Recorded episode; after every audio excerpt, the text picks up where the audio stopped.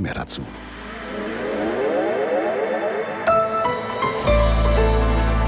Die ARD Infonacht Nachrichten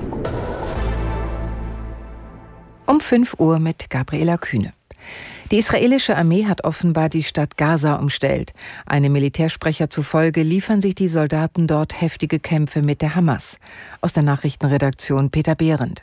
Die Truppen hätten Terroristen ausgeschaltet, sagte der Sprecher weiter. Israel hatte in den vergangenen Tagen seine Angriffe auf den Gazastreifen verstärkt. Immer mehr Bodentruppen wurden in das von der Hamas kontrollierte Palästinensergebiet geschickt. Gaza ist die größte Stadt in dem abgeriegelten Küstenstreifen. Unterdessen spitzt sich auch an der israelischen Nordgrenze die die Lage offenbar zu. Israels Armee griff nach eigenen Angaben Stellungen der Hisbollah-Miliz im Libanon an, unter anderem Kommandozentren und Waffenlager. Zuvor waren israelische Posten mit Raketen aus dem Libanon beschossen worden.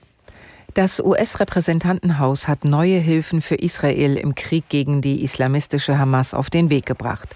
Der Gesetzentwurf der Republikaner sieht eine Summe von rund 14 Milliarden US-Dollar vor. Unterstützung für die Ukraine ist darin nicht eingeplant. Präsident Biden hatte zuletzt ein Hilfspaket für Israel und die Ukraine in Höhe von mehr als 105 Milliarden US-Dollar beantragt. Deshalb wird damit gerechnet, dass der Gesetzestext der Republikaner im von den Demokraten kontrollierten Senat weniger Zustimmung finden wird. Zum Abschluss des KI-Sicherheitsgipfels hat Großbritanniens Premier Sunak die Bildung eines Expertengremiums angekündigt.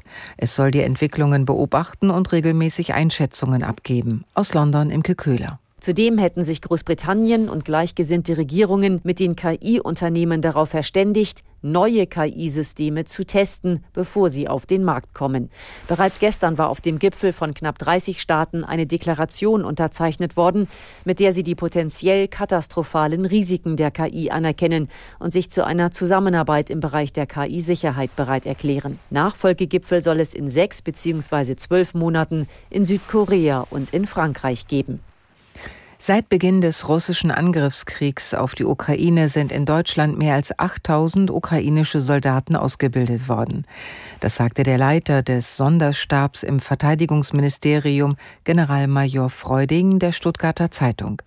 Die militärische Unterstützung der Ukraine sei eine Aufgabe bis Ende des Jahrzehnts und darüber hinaus.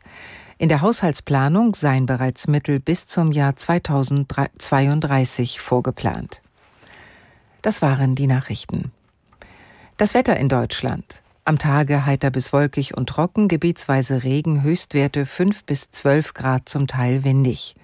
Am Sonnabend mal Wolken, mal Sonne, örtlich schauerartiger Regen, 6 bis 13 Grad, stürmisch. Am Sonntag von Westen her Regen, in der Osthälfte heitere Phasen, Höchstwerte 8 bis 15 Grad. Die Zeit, es ist 5.03 Uhr.